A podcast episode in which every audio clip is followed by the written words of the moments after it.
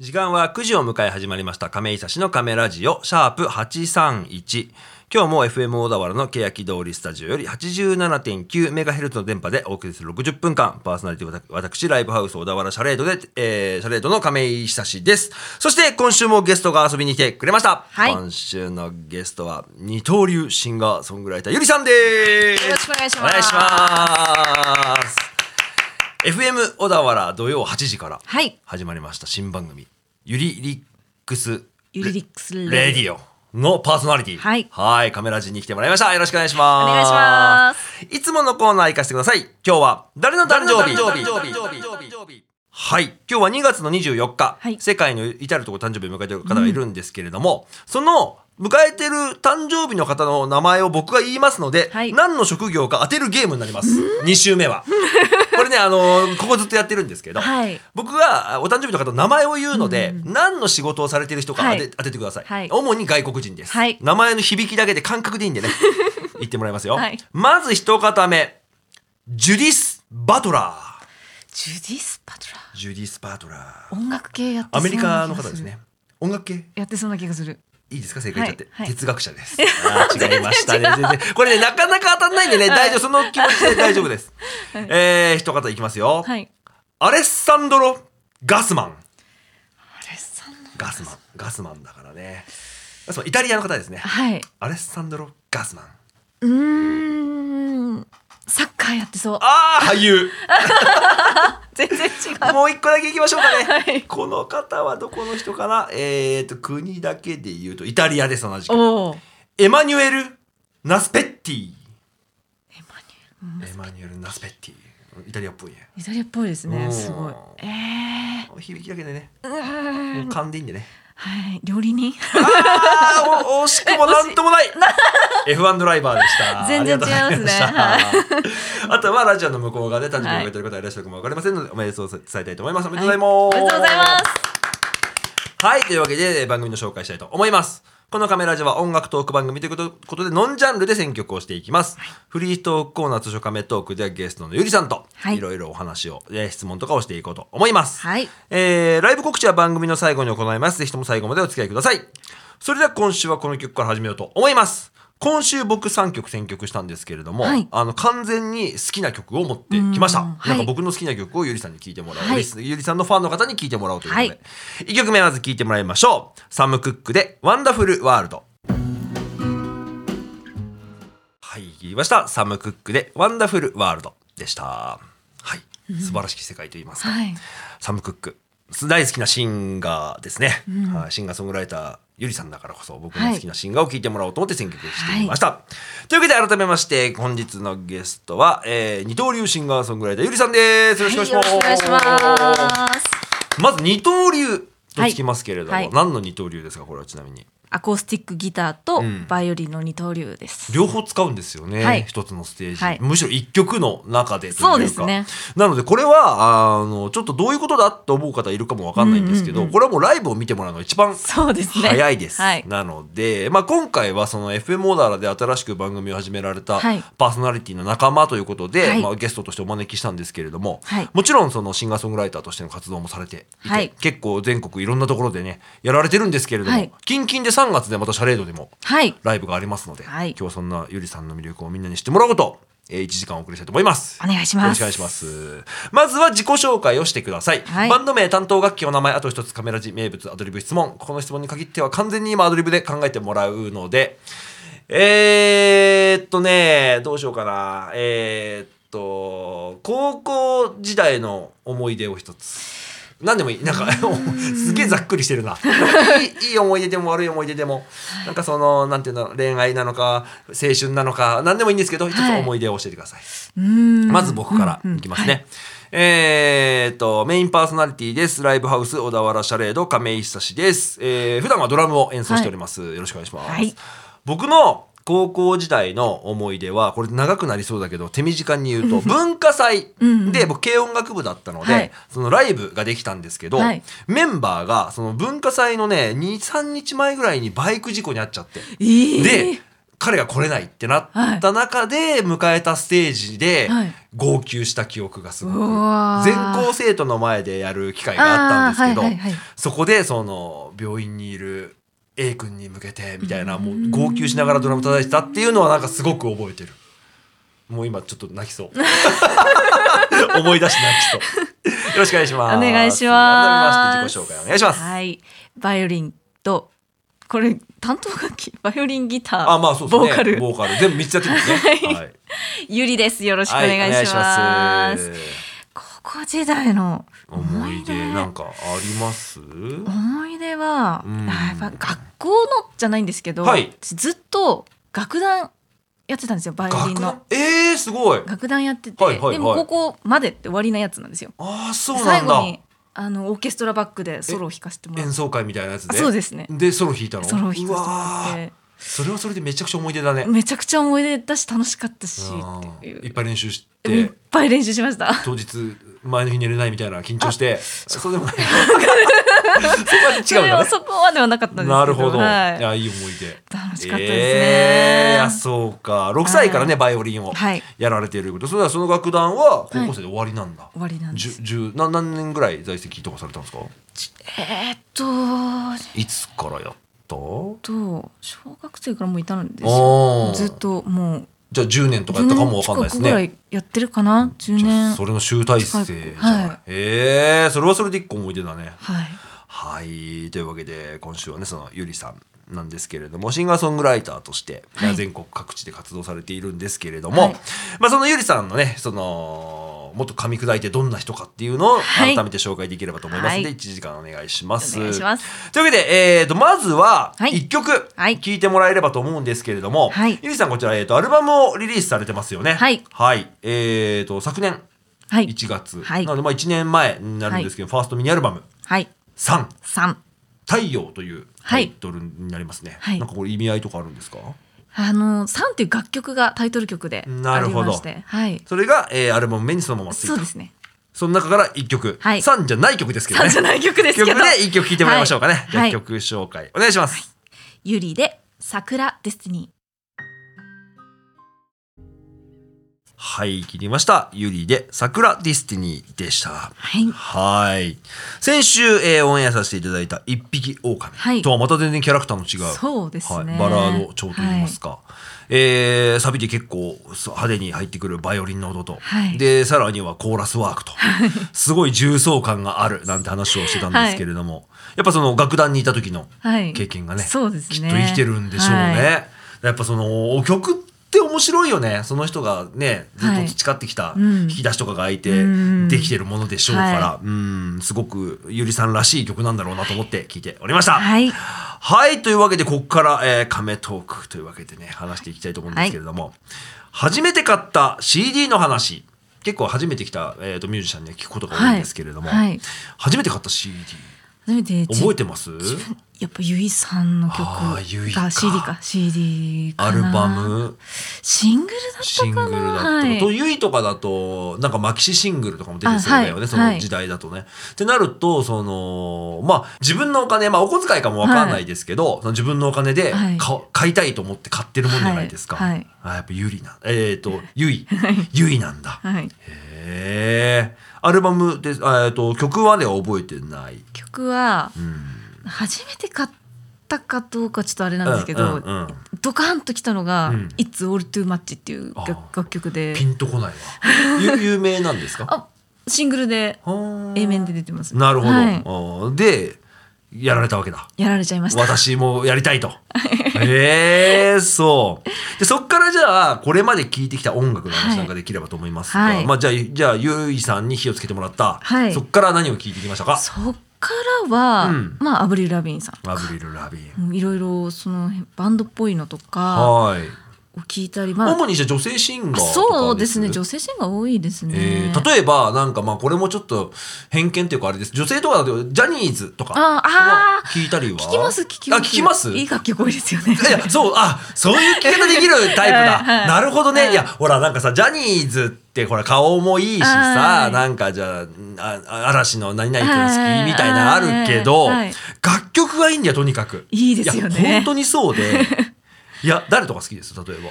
えー、っといやもうみんないいんですけど。そうなんですよ。みんないいんですけど。僕完全にまずスマップ世代なのででスマップって当時ほらあのシェイクとかさ、はい。青い稲妻とはい。かあって、まあなんかノリがいい曲だなと思って、でこれが大人になって自分がミュージシャンになってから聞くとえげつないことに気づくっていう。でさらにはやっぱそのし使用してるミュージシャンというか、はい。紐解いていくととんでもない人を使ってたり、はい。結構有名な外国人だったりとか使ってるので、はいもうあるんですけどここ近年では僕はね関ジャニ∞が好きなんですよね。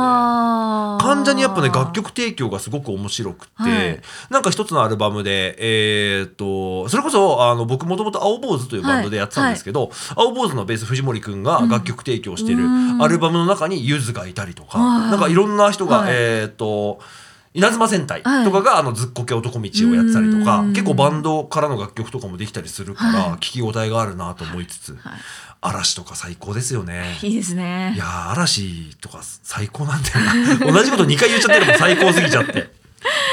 どの曲聴いてもいいしそうですよね。なんか、まあ、僕もね一つミュージシャンの端くれと言いますか、そのアレンジとかさ、なんか演奏とかさどれをとってもなんかいいんですよ。はい。うんいいですよね。ですね。最近のジャニーズとかも聞いたりします？そんな最近俺も最近聞いてないですけど。なな。んかスノーマンとかねいろいろいますよね。はいはい。好きな男性のタイプとかいるんですか？もうはい急にそんな話になっちゃってあれなんですけど。うーんなんだろう。好きな男性のタイプわかんない昔昔憧れたなんか人みたいな。なんかそのなんかその匂いはあんま感じないんですよねゆりさんに。ですか、うん、なんか強い女性シンガーの印象があるから、うんそうですよね。うん。うん。なるほどね、はい。えー、そうか。じゃあ洋楽とかも聴きつつですが、はい。男性ボーカル系も聞きます？なんか上がってくるのは大体女性ボーカルだなという印象は、そうですね、うん。男性ボーカルもでも結構フランプールさんとか。おおいやかっこいいですよね。かっこいいですねやっぱ楽曲がいい人好きですねちゃんとね、う んはい。と思いながら、い。先週だったかな、はい。あの曲かかってる最中に話してエバネッセンスとかね とかもいけるっていう、あ結構幅は広いなと思いつつではありますけれども、で今ご自身でもラジオ番組はい。えー、と毎週土曜の8時から「ゆりリックスレディオレディオ」やってるじゃないですか、はい。どういう曲流れるんですか？まあ今のところやっぱまだ始めたばっかりなので、はい。ゆいさんとかアベラメインとか、はいはいはい。そういう今ここで流してるような曲とか結構多いですよね。まさにそうで、はい。僕も始めたばっかの時はブルーハーツとかグリーンデーとか流してたんですけど、はい。これがねあのマウントトリオの話で恐縮なんですけど、ええ僕2007年から、はい。あのずっとやっててもう1 5 6年はい。経つんですけど、はいだんだん選曲がねなくなってくるんですよ。まあ流してるよなこれと。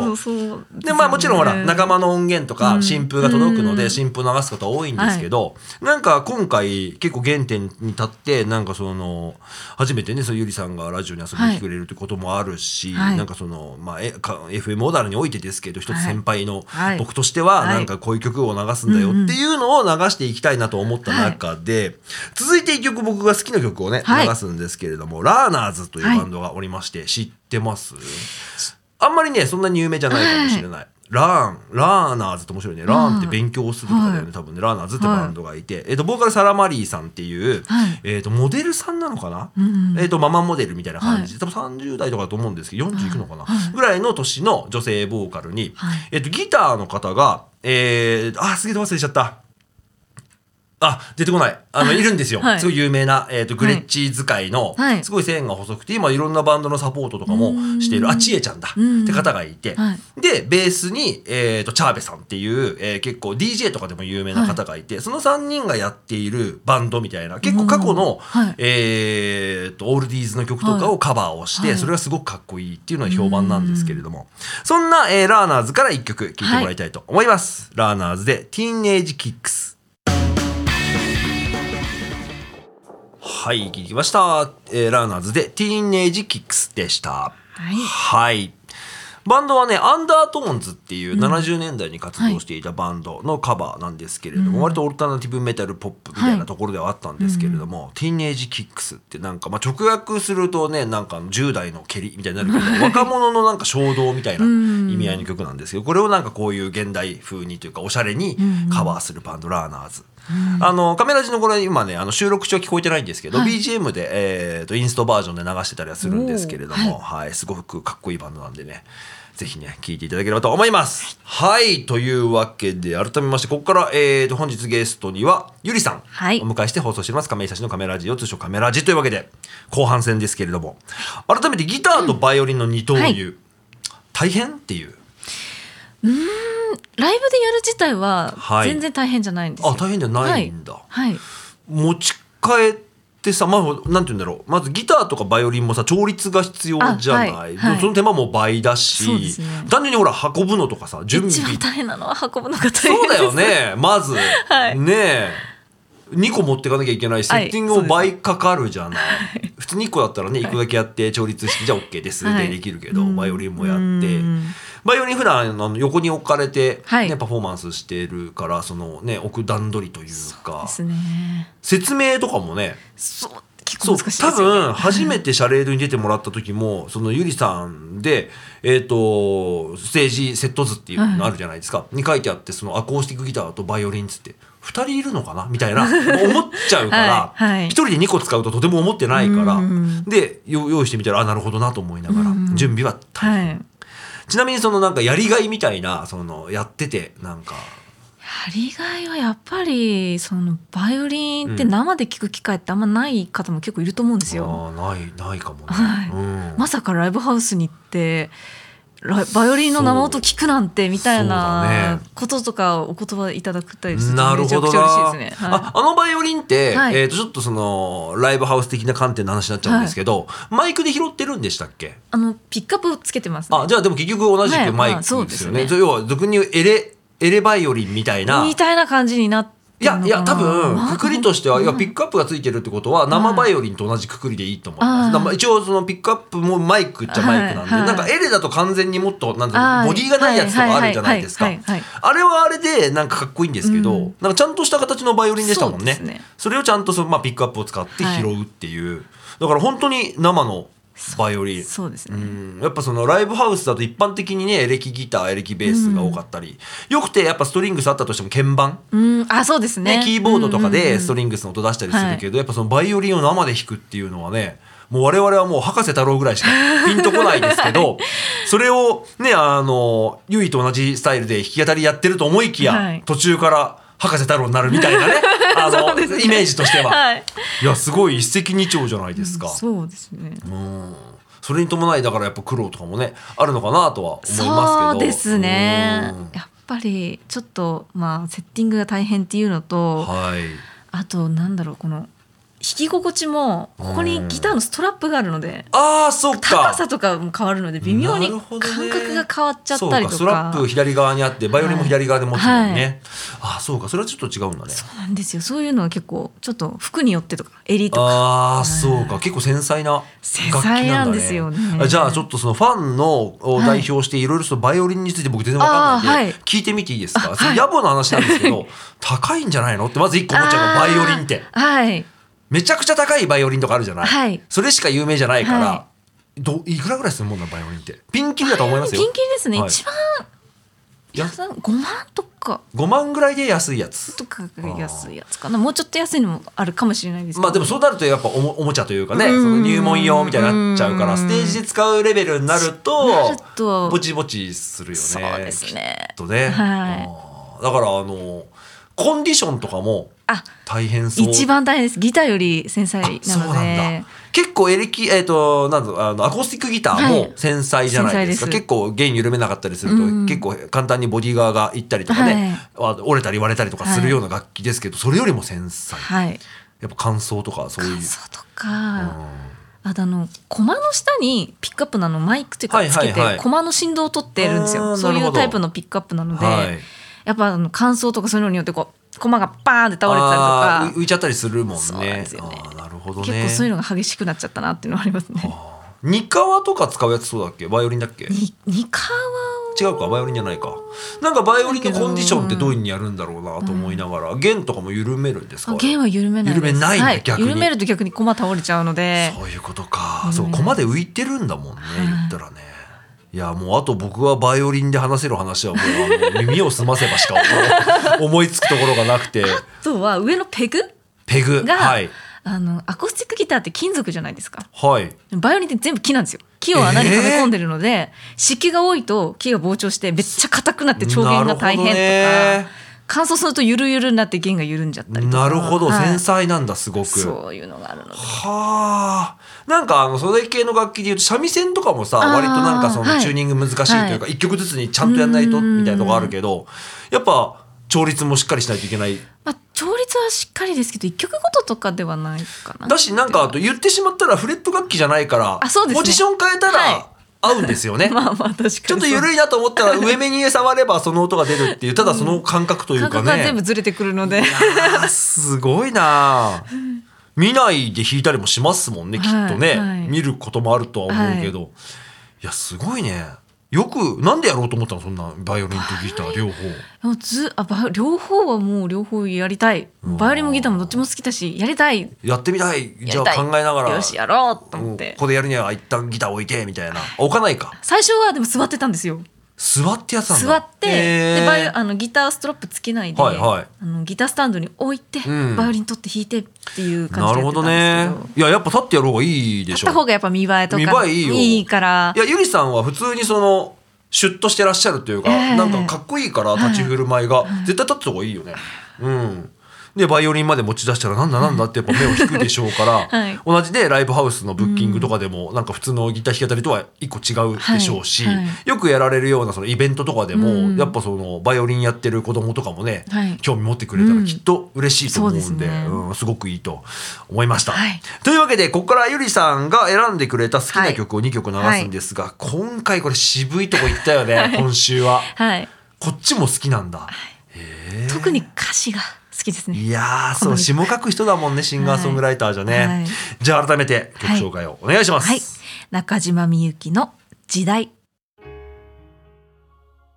はい、聞きました。中島みゆきで「時代」でした、確かに。歌詞やばいね。やばいです。いや中島みゆきさんも、はい。ユーミンとかもそうだけどさ、うん。やっぱすごいよね、うん。その時をね生きてるシンガーソングライターさんというか、諸先輩方というか、はい素晴らしい、まあ、曲もそうだし詩もそうだしで、わあすごいすごいなシンガーソングライター。同じ枠ですからね ゆりさんもね、はいぜひともね、はい。頑張っていただければと。頑張ります。はい。というわけでこれはいラストのね、トークの場所になるんですけれども、はい。結構終盤感出てきましたけれども、ね。今後の展望とか、まあ、今年やってみたいこと今年も2月も終わりますからね、この放送日の時点では。はい。いや早いんだよ。早いどんどん早くなるんだよ。早いです。ゆりさんまだお若いからあれですけど これがねもう40僕今年41でもう40になったんですけど、早いよ。すぐ正月くんだから。はい。本当に。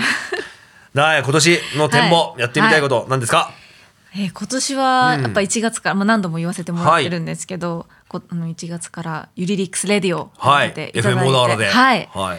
あのたくさんの人にね自分の楽曲とか話とかねいろいろ聞いていただく機会がはいできましたので、はい。より多くの人にうん。届けられるように活動していきたいなっていうのと、はい。行ったことない場所うんうんうんうん。とかも、特に西日本とかあんまり行けてないのでライブしに行ったりとか新しく行くのは西方面かなと。西方面は全然行けてないの、まあ、北の方もあんまり行けてないですけど、はい、主に関東近郊そうですね。近郊が多いですね、まあ、全国に行く機会をね得はい。ていろいろ行けたらそれはそれでいいし、まあ、ラジオっていうのはちなみに自身のキャリアでは初めてですか？初めてなん番組を初めてなんですよ。それがね地元小田原で、はい。はい、持ててるわけですから、はい。一つね公共の電波を使ってね、自分の番組、はい。僕もだからたまにあの去年一緒にバンドやってたメンバーとかに言われたんだけど、はい。やっぱ自分の番組持ってるってすごいことだよっていう、ん。今ほら結構 YouTube だったりとかそれこそなんかラジオのアプリとかもあるじゃない、うん。うん。ありますね。そういうのでやれるんだけど、はい。やっぱ一個そのね FM 小田原という、うん。まあ、コミュニティラジオではありますけれども、はい。その中で番組持たせてもらって、はい時間もらってね、はい。これをどこかで聞いてる方がいるわけですからそうです。ね、ちょっとでもなんか引っかかってシャレードってなんだろうとか、はい。ユリってどんな人かなって思ってもらえたらね, そうですね。一番嬉しいですし、はい。それがなんかあなたの一部になってくれたら一番うん。これよりこの上ない楽しみかなって思いますけどね。はい。はい、なのでじゃあそうか今年ラジオ頑張る。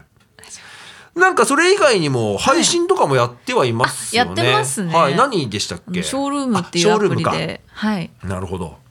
えっ、とでなんかそのアプリを使ってどれぐらいの頻度ですか？ほぼ毎日。あ毎日やってんだ。ほぼやってます。なんかいつも俺やり終わったツイートばっか見てるんだよな。僕は僕でほら仕事中なので なかなか見れないんですけど、はい。ショールーム終わりましたみたいな、あはい。やってるんだなんて思いながら、うん。あじゃあそのショールームというアプリ使える方はそこでもゆりさんには会うことができると。はい、はい。カラオケで歌っりとったてるんだ。かはい。喋ったりとかしてます。すごくすごく余談ではあるんですけど、ショールームってあの前田さんって多分代表の方いらっしゃるっすよね、と俺去年会いましたよ。ええたまたまスタジオで、はい。なんかあのー大丈夫ズのベースのマサさんが一緒になんかバンドを年に1回ぐらいやる機会があったらしく、スタジオが入れ違いになってあこちらの前田さんあのショールームのみたいな。おー。おおと思ってだからテレビとかでもなんかはい。コメントとかされてる方だから、あのシュッとしててすごいかっこいい人でした。うはーんなんかすごい。余談も余談でしたけどね。はい。僕、えー、と今年やってみたいこと、はい。えー一つ何か出せればと思ったんですけど、えー、とまあもう40超えてまあまあおじさんになったんですよ。うん。であの去年かもう本当にこの話しかしてなくて去年に僕ジムに通い始めて、はい。結構ハマってまして、はい。なので今年の夏は、えー、と T シャツ1枚でかっこいい体になってたらいいなと思いましたいやこれがなかなかさはい。大変なの。なかなか痩せ痩せ痩せないんじゃないよ。食べなきゃ痩せない痩せるのは知ってるのに、うん。食べちゃうっていううん。この精神構造をどうにかするとこから始めて、えーなんか「俺の子いい体っすね」って言われるぐらいになりたいと思います、頑張ります。頑張ってください。10キロぐらい痩せないと難しいと思います。10キロそういやいやなんですか？もともとだって僕ぐらい僕身長1 8 3センチあるから、で90キロぐらいありますんでん。10キロ絞っても多分 BMI でいうとへ標準より上ですからね。ううん、みたいになっちゃうので、うんまあ少しね頑張りたいと思います。というわけで一曲なんか最後にね、えー、とゆりさん選曲ではい流す曲なんですけど、はいこれまた渋いところをねはい言って最近聴いてるんですか？はいいややっぱ一個日本を代表するミュージシャン有名ミュージシャンですよ。はい聞いてもらいましょう。はい曲紹介お願いします。尾崎豊でシェリはい、聞きました。尾崎豊でシェリーでした。はいはい、尾崎豊。いや素晴らしいミュージシャンだよね。はいちょっと改めてなんか聞いてみてなんか好きな曲たくさんあったんですけど、はい全然聞いてないからうん聞いてみたいなと思いました。はいはいというわけでライブ告知いきましょう。はいというわけで改めてゆりさんからはいお願いします。私からはい。今週末はい24なので、はい25明日ですねはい25日土曜日宇都宮市文化会館文化会館。おーすごい広い広そうなところで。ホールでお歌っーすごい。ていただきます。宇都宮って何県でしたっけ？栃木で。栃木。栃木。えだって先週がなんだっけ？えっと福福島島茨き城東京でしょ？東で今週が栃木。から始まり次が？茨城です。茨城。はい。あまた茨城行ってきます。今度違う場所で。あ違う場所で、はい。茨城県でやってですね今週はい、末土日で、26日日曜日が茨城県のホロルの湯っていうなんか温泉施設のとこでワンマンをえーやらせていただきます。すごいねなんか本当に全国で毎週末行ってるね、はい。なんか楽しそうって思っちゃった。楽しいです。まあ楽しいか。いろんな土地に行けるからね。はい。はい、ぐらいですかね。ではい。3月あ3そうかそうか。日に小田原シャレードさん。はい。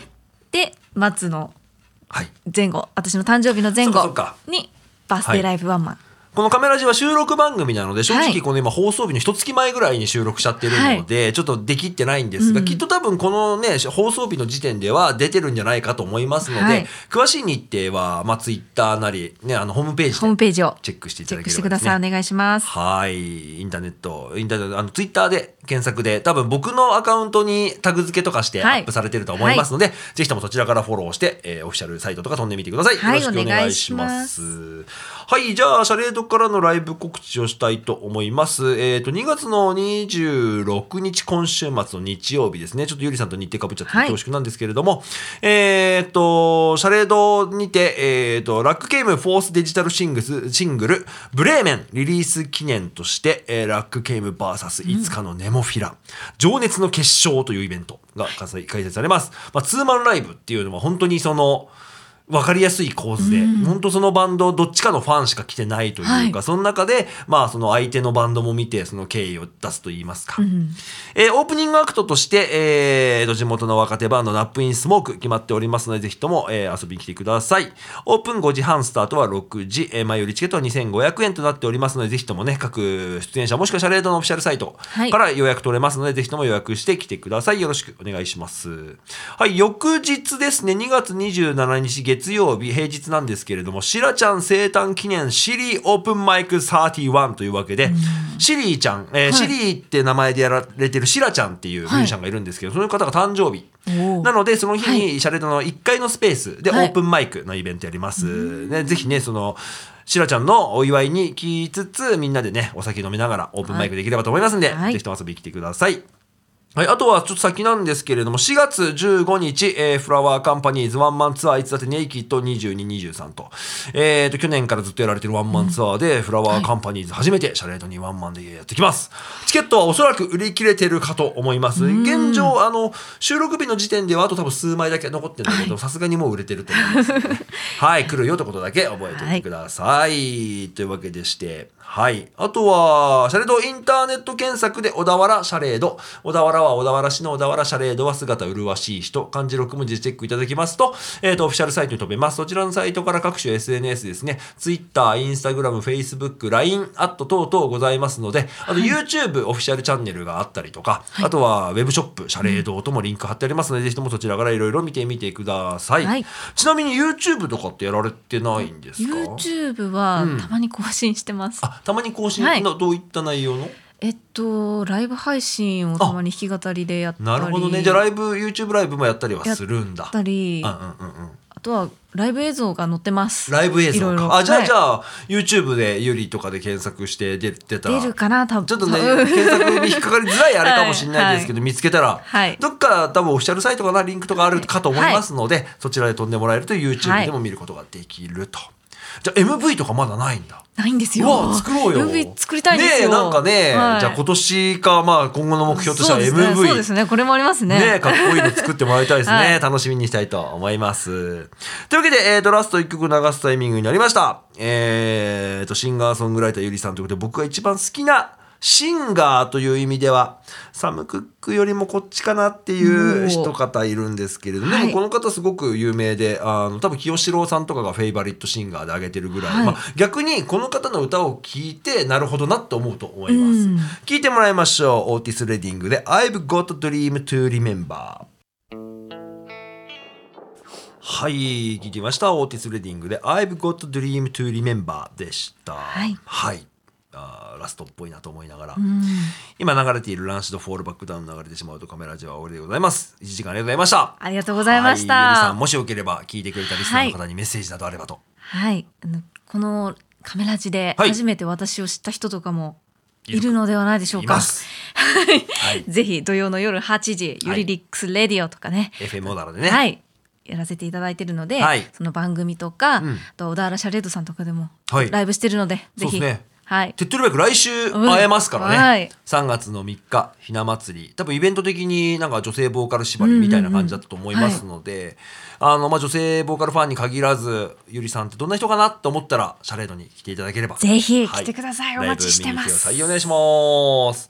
というわけで、えー今週はこれにてお別れになるんですけれども、はい。最後にまたそのゆりさんの番組、はい。えー、と FM 小田原土曜日の夜8時から8時です。ゆりリックス Radio。Radio。ぜひともね、聞いてみてください。はいよろしくお願いします。よろしくお願いします。というわけで、えーこの時間をお送りしたメンバーをもう一度紹介したいと思います。はいパーソナリティは私、ライブハウス小田原シャレード亀井久志と、そしてゲストには二刀流シンガーソングライター、ゆりさんでした。ありがとうございましたはい。それでは来週も金曜夜9時にお送りします。ぜひとも聞いてください。じゃあまた来週、アディオスアミーゴ